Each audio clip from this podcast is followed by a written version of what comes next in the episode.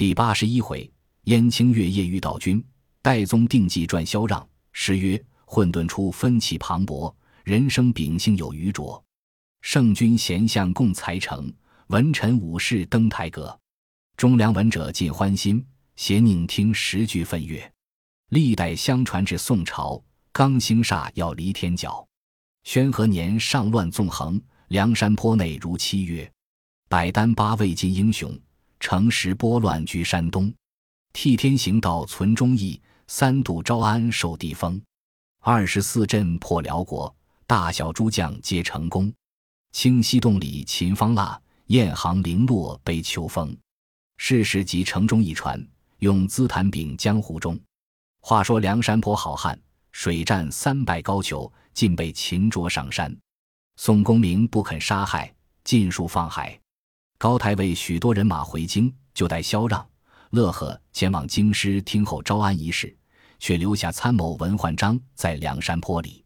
那高俅在梁山坡时，亲口说道：“我回到朝廷，亲引萧让等面见天子，便当立奏，亲自保举，火速差人就便前来招安。因此上就叫乐和为伴，与萧让一同去了，不在话下。且说梁山坡众头目商议，宋江道。”我看高俅此去未知真实，吴用笑道：“我观此人生的风目蛇行，是个转面无恩之人。他折了许多军马，费了朝廷许多钱粮，回到京师，必然推病不出。朦胧奏过天子，全将军是歇息，萧让、乐和软坚在府里。若要等招安，空劳神力。”宋江道：“似此怎生奈何？招安有可，又且先了二人。”吴用道：“哥哥再选两个乖觉的人，多将金宝，前去京师探听消息，就行钻刺关节，握运钟情，达至金上，令高太尉藏匿不得，此为上计。”燕青便起身说道：“旧年闹了东京，使小弟去李师师家入监，不想这一场大闹，他家已自猜了八分。只有一件，他却是天子心爱的人，官家那里疑他。”他自必然奏说：“梁山坡知得陛下在此私行，故来惊吓，已是奏过了。如今小弟多把些金珠去那里入监，枕头上关节最快，亦是容易。小弟可长可短，见机而作。”宋江道：“贤弟此去，须担干系。”戴宗便道：“小弟帮他去走一遭。”神机军师朱武道：“兄长昔日打华州时。”常与肃太尉有恩，此人是个好心的人。若得本官于天子前早晚提奏，亦是顺事。宋江想起九天玄女之言，欲速重重喜，莫非正应着此人身上？便请文参谋来堂上同坐。宋江道：“相公曾认得太尉苏元景吗？”文焕章道：“他是在下同窗朋友，如今和圣上寸步不离。”此人即是仁慈宽厚，待人接物一团和气。宋江道：“实不瞒相公说，我等移高太尉回京，必然不奏招安一节。肃太尉旧日在华州降乡，曾与宋江有一面之识。今要使人去他那里打个关节，求他天力，早晚于天子处提奏，共成此事。”文参谋答道：“将军既然如此，在下当修尺书奉去。”宋江大喜，随即叫取纸笔来，一面焚起好香，取出玄女刻，望空祈祷，补得个上上大吉之兆。随即置酒与戴宗、燕青送行，收拾金珠细软之物两大笼子，书信随身藏了，仍带了开封府印信公文，两个扮作工人，辞了头领下山，渡过金沙滩，往东京进发。戴宗拖着雨伞。背着个包裹，燕青把水火棍挑着笼子，拽扎起灶山，腰系着缠带，脚下都是腿绷护膝八搭马鞋。余路上离不得饥餐可饮，夜住小行。不则一日来到东京，不由顺路入城，却转过万寿门来。两个到的城门边，把门军当住。燕青放下笼子，打着香盘说道：“你做什么当我？”军汉道：“殿帅府有君旨。”梁山坡诸色人等恐有夹带入城，因此这养各门，但有外乡客人出入，好生盘解。燕青笑道：“你便是了事的工人，将着自家人，只管盘问。俺两个从小在开封府勾当，这门下不知出入了几万遭，你颠倒只管盘问，梁山坡人眼睁睁的都放得过去了。”便向身边取出假公文，劈脸丢将去道：“你看这是开封府公文不是？”那间门官听得，喝道：“既是开封府公文，只管问他怎的，放他入去。”燕青一把抓了公文，揣在怀里，挑起笼子便走。戴宗也冷笑了一声，两个竟奔开封府前来，寻个客店安歇了。有诗为证：“两挑行李奔东京，昼夜间行不住城。盘结图劳费心力，进门安时为批情。”次日，燕青换领布衫穿了，将搭帛系了腰，换顶头巾外戴着，只装作小闲模样。笼内取了一帕子金珠，吩咐戴宗道：“哥哥，小弟今日去李师师家干事，倘有些绝撒，哥哥自快回去。”吩咐戴宗了当，一直取路，径投李师师家来。到的门前看时，依旧曲坎雕栏，绿窗朱户，比先时又修得好。燕青便接起斑竹帘子，便从侧手边转将入来，早闻的异香馥郁。入到客位前。见周回吊挂明显书画，阶檐下放着三二十盆怪石苍松，坐榻尽是雕花香楠木小床，坐入尽铺锦绣。燕青微微的咳嗽一声，丫鬟出来见了，便传报李妈妈出来，看见是燕青，吃了一惊，便道：“你如何又来此间？”燕青道：“请出娘子来，小人自有话说。”李妈妈道：“你前番连累我家坏了房子。”你有话便说。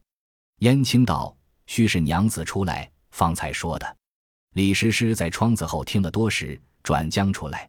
燕青看时，别是一般风韵，但见容貌似海棠姿小露，腰肢如杨柳鸟东风，浑如阆苑琼姬，绝胜贵宫仙子。有诗为证：“芳容丽质更妖娆，秋水精神瑞雪标。风檐半弯藏琥珀。”朱唇一颗点樱桃，路来玉指纤纤软，行处金莲步步娇。白玉生香花解语，千金良夜实难消。当下李师师轻移莲步，款簇香裙，走到客位里面。燕青起身，把那帕子放在桌上，先拜了李妈妈四拜，后拜李行首两拜。李师师谦让道：“免礼，俺年纪幼小，难以受拜。”燕青拜罢。起身道：“前者惊恐，小人等安身无处。”李师师道：“你休瞒我！你当初说到是张显，那两个是山东客人，临期闹了一场，不是我巧言奏过官家，别的人时却不满门遭祸。他留下词中两句，倒是六六雁行连八九，只等金急消息。我那时便自疑惑，正待要问，谁想驾到，后又闹了这场，不曾问的。”今喜你来，且是我心中之意，你不要隐瞒，实对我说之。若不明言，绝无甘休。燕青道：“小人食宿中取，花魁娘子休要吃惊。前番来的那个黑矮身材为头做的，正是呼保义宋江；第二位做的白俊面皮三牙髭须，那个便是柴世宗嫡派子孙小旋风柴进。这工人打扮立在面前的。”便是神行太保戴宗，门首和杨太尉厮打的，正是黑旋风李逵。小人是北京大名府人士，人都唤小人做浪子燕青。当初俺哥哥来东京求见娘子，教小人诈作张贤来宅上入监。俺哥哥要见尊严，非图买笑迎欢，只是久闻娘子遭际金上，以此亲自特来告诉中去，指望将替天行道。保国安民之心上达天听，早得招安，免致生灵受苦。若蒙如此，则娘子是梁山坡数万人之恩主也。如今被奸臣当道，谗佞专权，闭塞贤路，下情不能上达，因此上来寻这条门路，不想惊吓娘子。今俺哥哥无可拜送，只有些少微物在此，万望笑留。燕青便打开帕子，摊在桌上。都是金珠宝贝器皿，那钱不爱的食材一见便喜，忙叫奶子收拾过了，便请燕青交进里面小格儿内坐地，安排好细食茶果，殷勤相待。原来李师师家皇帝不时间来，因此上公子王孙富豪子弟，谁敢来他家讨茶吃？且说当时铺下盘转酒肴果子，李师师亲自相待。燕青道：“小人是个该死的人，如何敢对花魁娘子坐地？”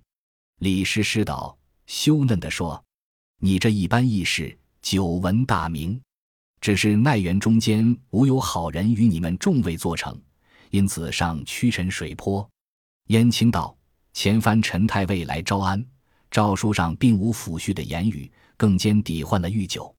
第二番领诏招安，正是诏上要紧字样，故意独破巨斗，除宋江、卢俊义等大小人众所犯过恶，并予赦免。因此上又不曾归顺。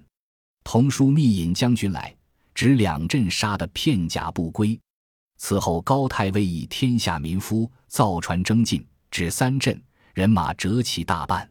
高太尉被俺哥哥活捉上山，不肯杀害，重重管待，送回京师，生擒人数尽都放还。他在梁山坡说了大事，如回到朝廷，奏过天子，便来招安。因此带了梁山坡两个人来，一个是秀才萧让，一个是能唱乐呵。眼见的把这二人藏在家里，不肯令他出来。损兵折将，必然瞒着天子。李师师道：“他这等破耗钱粮，损折兵将，如何敢奏？”这话我尽知了。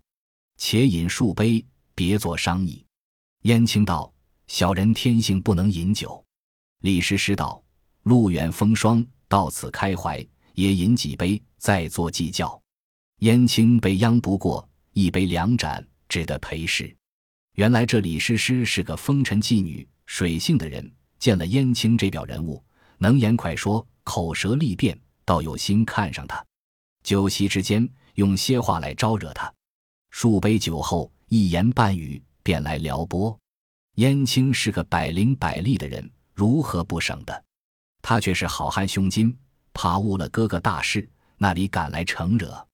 李师师道：“久闻的哥哥诸般乐意。”酒边闲听，愿闻也好。燕青答道：“小人颇学得些本事，怎敢在娘子跟前卖弄过？”李师师道：“我便先吹一曲，教哥哥听。”便唤丫鬟取箫来，锦袋内撤出那管凤箫，李师师接来，口中轻轻吹动，端地是穿云裂石之声。有诗为证：“俊俏烟花大有情，玉箫吹出凤凰声。”燕青亦自心凌厉，一曲穿云裂太轻。燕青听了，喝彩不已。李师师吹了一曲，递过箫来，与燕青道：“哥哥也吹一曲，与我听则个。”燕青却要那婆娘欢喜，只得拔出本事来，接过箫，便呜呜咽咽也吹一曲。李师师听了，不住声喝彩，说道：“哥哥原来嫩的吹得好箫。”李师师取过软来。拨个小小的曲儿教燕青听，果然是玉佩齐鸣，黄莺对转，余韵悠扬。燕青拜谢道：“小人也唱个曲儿服侍娘子。”顿开喉叶便唱，端地是声清韵美，字正腔真。唱罢又拜，李师师执盏情杯，亲与燕青回酒，谢唱曲儿，口儿里悠悠放出些妖娆声奏来惹燕青。燕青紧紧的低了头。唯诺而已。数杯之后，李师师笑道：“闻之哥哥好身文秀，愿求一官如何？”燕青笑道：“小人健体虽有些花秀，怎敢在娘子跟前宣衣裸体？”李师师说道：“锦体社家子弟，那里去问宣衣裸体？三回五次，定要讨看。”燕青知的脱帛下来，李师师看了，十分大喜，把尖尖玉手便摸他身上。燕青慌忙穿了衣裳，李师师在与燕青把盏，又把言语来吊他。燕青恐怕他动手动脚，难以回避，心生一计，便动问道：“娘子今年贵庚多少？”李师师答道：“师师今年二十有七。”燕青说道：“小人今年二十有五，却小两年。娘子既然错爱，愿拜为姐姐。”燕青便起身退金山，倒玉柱。拜了八拜，那八拜是拜住那妇人一点邪心，中间里好干大事。若是第二个在酒色之中的，也坏了大事。因此上单显燕青心如铁石，端地是好男子。当时燕青又请李妈妈来，也拜了，拜做干娘。燕青辞回李师师道：“小哥只在我家下，休去殿中些。”燕青道：“既蒙错爱，小人回殿中取了些东西便来。”李师师道：“休叫我这里专望。”燕青道：“殿中离此间不远，少请便到。”燕青暂别了李师师，竟到客店中，把上件事和戴宗说了。戴宗道：“如此最好，只恐兄弟心猿意马，拴缚不定。”燕青道：“大丈夫处事，若为酒色而忘其本，此与禽兽何异？”燕青但有此心，死于万箭之下。戴宗笑道：“你我都是好汉，何必说是？”燕青道：“如何不说是？”兄长必然生疑。戴宗道：“你当速去，善去方便，早干了事便回，休叫我久等。肃太尉的书也等你来下。”燕青收拾一包零碎金珠细软之物，再回李师师家，将一半送与李妈，将一半散与全家大小，无一个不欢喜。便向客位侧边收拾一间房，教燕青安歇。何家大小都叫叔叔。也是缘法凑巧，至夜却好有人来报，天子今晚到来。燕青听的，便去拜告李师师道：“姐姐做个方便，今夜教小弟得见圣言，告的只御笔射书，射了小乙罪犯，出自姐姐之德。”李师师道：“今晚教你见天子一面，你却把些本事洞达天言，射书何愁没有？看看天晚，月色朦胧，花香馥郁。”兰舍芬芳，只见道君皇帝引着一个小黄门，扮作白衣秀士，从地道中径到李师师家后门来，到的格子里坐下，便叫前后关闭了门户，明晃晃点起灯烛迎皇。李师师官书插带，整素衣裳前来接驾，拜吾起居，寒温已了。天子命去其整装衣服，相待寡人。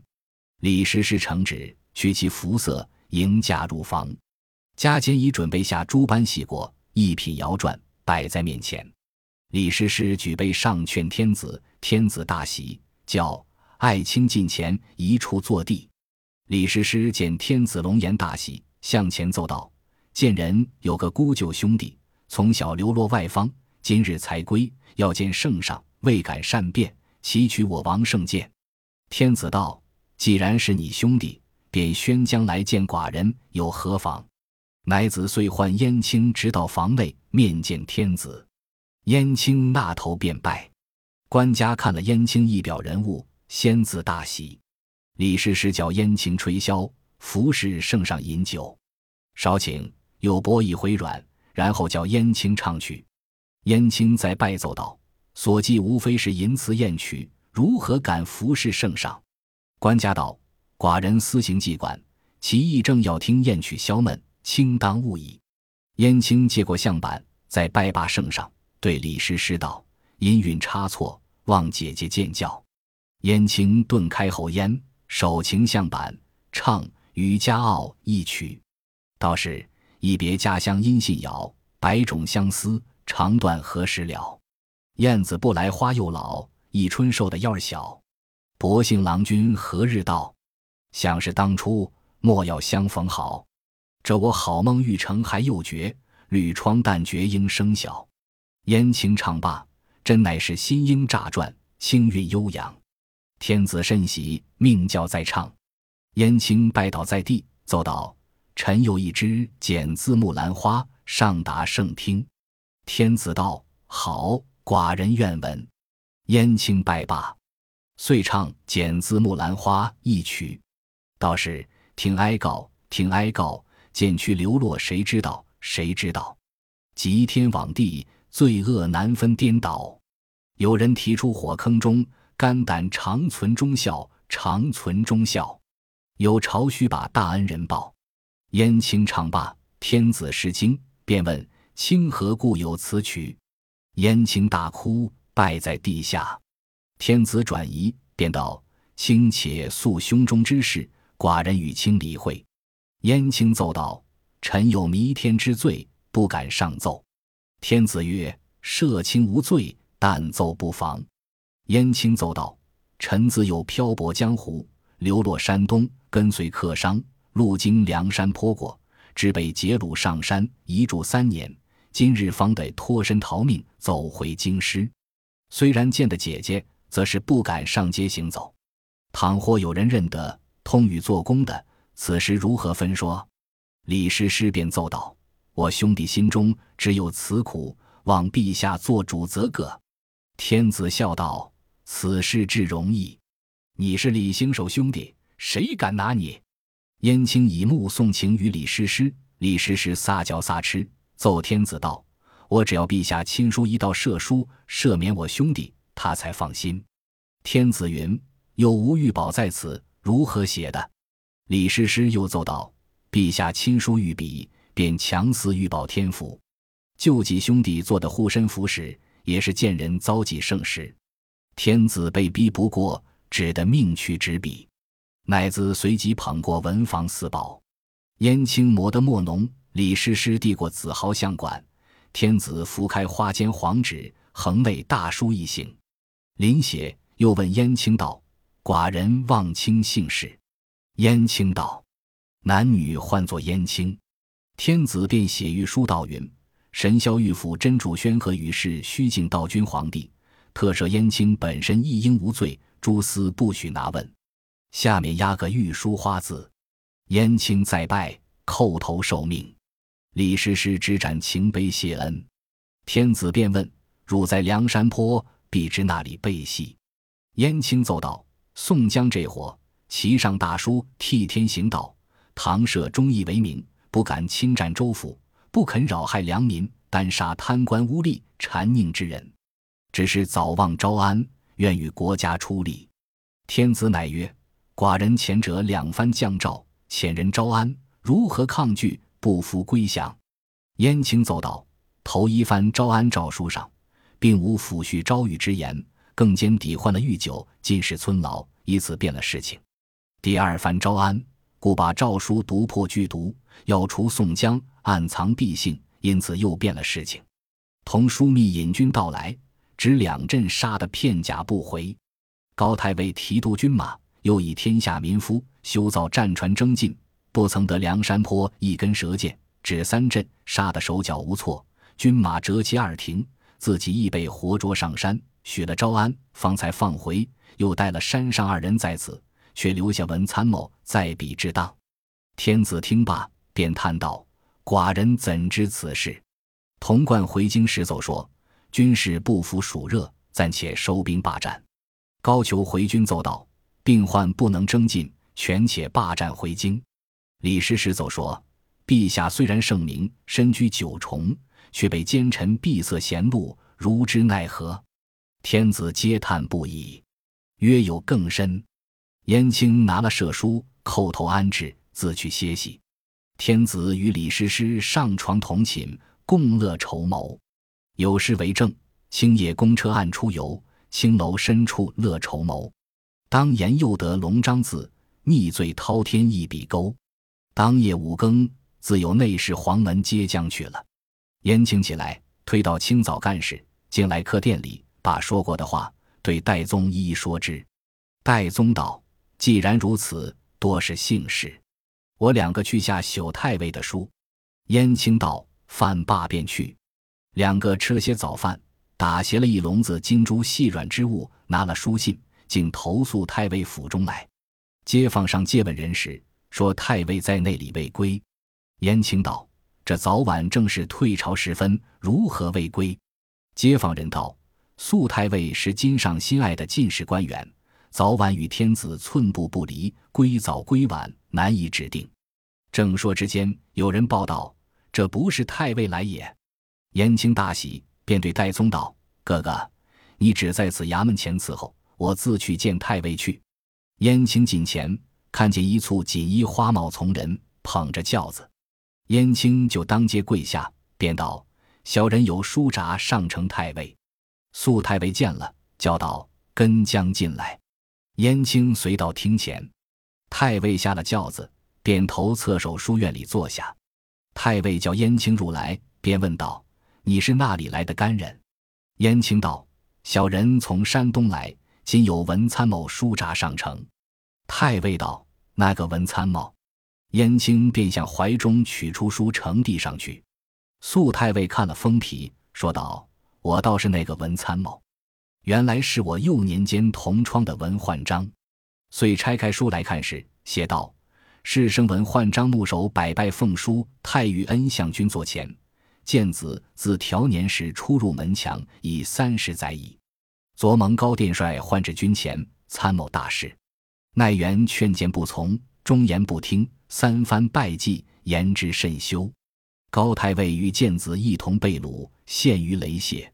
亦是宋公明宽裕仁慈，不忍加害，则今高殿帅带领梁山萧让。乐和赴京，欲请招安。刘建子在此之当，万望恩相不惜齿牙，早晚于天子前提奏，早将招安指点。比另一事宋公明等早得世罪获恩，建功立业，非特国家之幸甚，实天下之幸甚也。立功名于万古，见义勇于千年。就取建子，实领再生之赐，抚处全权，幸垂朝察。不胜感激之至。宣和四年春正月日，文焕章在拜奉上。肃太尉看了书大惊，便问道：“你是谁？”燕青答道：“男女是梁山坡浪子燕青。”随即出来取了笼子，进到书院里。燕青禀道：“太尉在华州将相时，多曾服侍太尉来，恩相缘何忘了？宋江哥哥有些威武相送，聊表我哥哥寸心。”每日占卜，课内指着求太尉提拔救济。宋江等满眼指望太尉来招安，若得恩相早晚于天子前提奏此事，则梁山坡十万人之众皆感大恩。哥哥择着献赐，男女便回。燕青拜辞了，便出府来。肃太尉使人收了金珠宝物，已有在心。且说燕青便和戴宗回殿中商议。这两件事都有些次第，只是萧让、乐和在高太尉府中怎生得出？戴宗道：“我和你依旧扮作工人，去高太尉府前伺候。等他府里有人出来，把些金银贿赂与他，赚的一个私见，通了消息，便有商量。当时两个换了结束，待将金银竟投太平桥来，在衙门前窥望了一回，只见府里一个年纪小的虞后摇摆将出来。”燕青便向前与他施礼。那虞后道：“你是甚人？”燕青道：“请干办到茶肆中说话。”两个到格子内与戴宗相见了，同坐吃茶。燕青道：“实不瞒干办说，前者太尉从梁山坡带来那两个人，一个跟的叫做乐呵，与我这哥哥是亲眷，欲要见他一见，因此上向央干办。”虞后道：“你两个且休说，节堂深处的勾当。”谁理会的？戴宗便向袖内取出一锭大银，放在桌子上，对于后道：“足下指引的乐呵出来相见一面，不要出衙门，便送这锭银子与足下。”那人见了财物，一时力动人心，便道：“端地有这两个人在里面。”太尉君旨，只教养在后花园里宿歇。我与你换得出来，说了话，你休失信，把银子与我。戴宗道：“这个自然。”那人便起身吩咐道：“你两个只在此茶坊里等我。”那人急急入府去了。未知如何，有诗为证。于后衙中走出来，便将金帛向前排。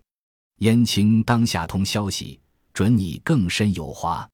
戴宗、燕青两个在茶坊中等不到半个时辰，只见那小虞后慌慌出来说道：“先把银子来。”乐和已叫出在耳房里了。戴宗与燕青附耳低言如此如此，就把银子与他。虞后得了银子，便引燕青耳房里来见乐和。那虞后道：“你两个快说了话便去。”燕青便与乐和道：“我同戴宗在这里，定计赚你两个出去。”乐和道：“只把我们两个养在后花园中，墙垣又高，无计可出。折花梯子尽都藏过了，如何能勾出来？”燕青道。靠墙有树吗？乐和道：“傍墙一边都是大柳树。”燕青道：“今夜晚间，只听咳嗽为号，我在外面漾过两条锁去，你就相近的柳树上把锁子缴付了。我两个在墙外各把一条锁子扯住，你两个就从锁上盘将出来。四更为期，不可失误。那虞后便道：“你两个只管说甚的，快去吧。”乐和自入去了，暗暗通报了萧让。燕青急急去与戴宗说之，当日置夜伺候。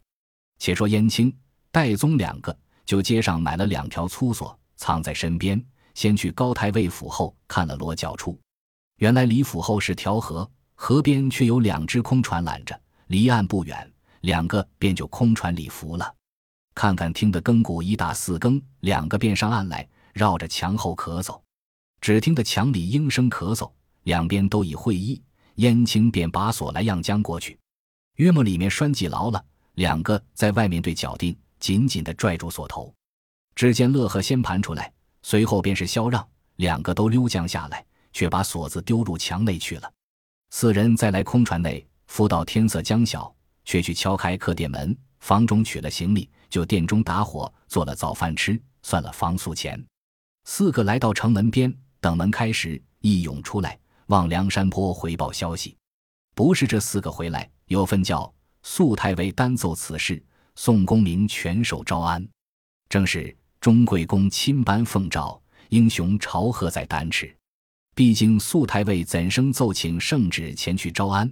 且听下回分解。本集播放完毕，感谢您的收听，喜欢请订阅加关注，主页有更多精彩内容。